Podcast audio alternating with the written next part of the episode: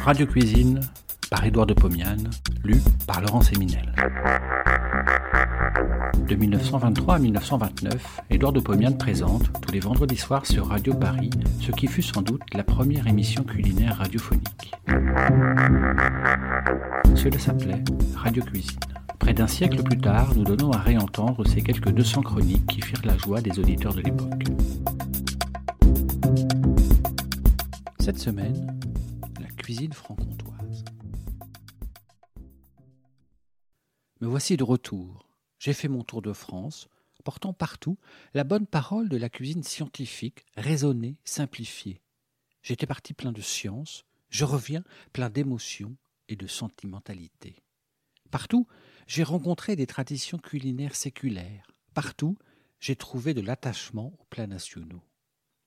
Hier encore, j'étais à Besançon, dans cette cité admirable qui fut tour à tour séquane, romaine, burgonde, franque, bourguignonne, suédoise, autrichienne et maintenant française, mais qui a toujours nourri ses enfants avec ses gaudes, sa cancoyote, ses merveilleuses saucisses fumées qui s'appellent des Jésus, tant elles sont bonnes.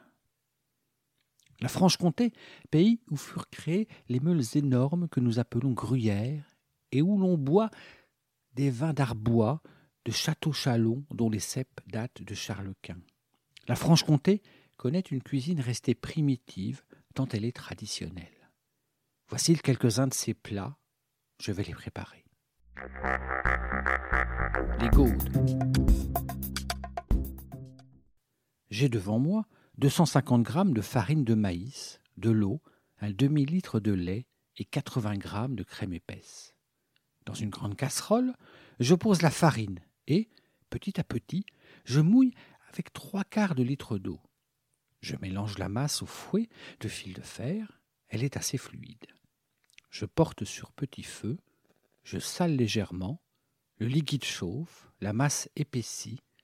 Je n'arrête pas un instant de tourner au fouet. Le mélange est très épais. Je l'éclaircis en ajoutant petit à petit du lait. Je tourne et je chauffe tout le temps. Je m'arrête d'ajouter le lait lorsque les gaudes ont acquis la consistance d'une crème assez fluide et je chauffe pendant vingt minutes sur un tout petit, tout petit feu. L'ébullition se manifeste à peine par une petite bulle qui crève la surface quand je cesse de tourner. J'ajoute alors la crème, je mélange, je chauffe jusqu'à la première bulle, et je sers ces gaudes dans une soupière. Elles doivent avoir la consistance d'une crème un peu fluide. Mais ce sont là des gaudes de luxe. Les paysans les font tout simplement à l'eau, très épaisse, et les mangent telles quelles, en alternant chaque cuillère de gaude avec une cuillère de lait tiède. La cancoyote. C'est un fromage de famille. Essayez de le préparer, vous réussirez presque certainement. Faites comme moi. J'ai laissé cailler deux litres de lait dans une soupière. J'ai attendu pour cela trois jours. J'ai versé le cahier dans un linge bien propre, placé sur une passoire. L'eau s'écoule petit à petit. Je noue le linge au-dessus du cahier et le suspends à un clou au frais. Le fromage met deux jours à se collecter en une masse que j'égrène au doigt en petits grumeaux. Je place ces grumeaux dans un bol en un endroit chaud. Je laisse pourrir le fromage, comme on dit là-bas. Par cette chaleur, en quatre jours, il devient jaune. Il est pourri à point. Il s'appelle alors le méton, et il sent très fort. Je prends 250 grammes de méton, je le place dans une casserole, j'y ajoute un demi-verre d'eau, je sale, je chauffe à petit feu. Je tourne à la spatule de bois, le fromage fond dans l'eau, se transforme en une masse homogène. J'ajoute alors 125 g de beurre. Je laisse fondre, je mélange avec le fromage, je verse dans deux bols et je laisse refroidir. La cancoyote est prête. Le secret de la réussite est de savoir saisir le moment où le méton est pourri à point. Le temps de maturation dépend de la température. On dit que les vieilles franc-comtoises le glissent entre les draps de leur lit et qu'elle lui communique, sous l'oreille redon, les calories nécessaires et suffisantes. Ne poussez point jusqu'à ce point l'amour du régionalisme. Le méton acquérera de lui-même le parfum qui le caractérise.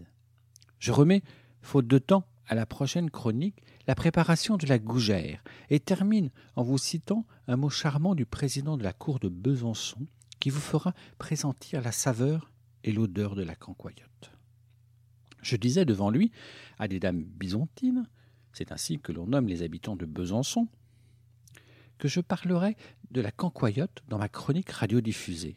L'une d'elles déplorait le mauvais état de son poste récepteur. Le président lui dit Tranquillisez-vous, madame, vous n'entendrez pas parler de la cancoyote, mais vous en sentirez certainement l'odeur. Bon appétit et à la semaine prochaine. Mm-hmm.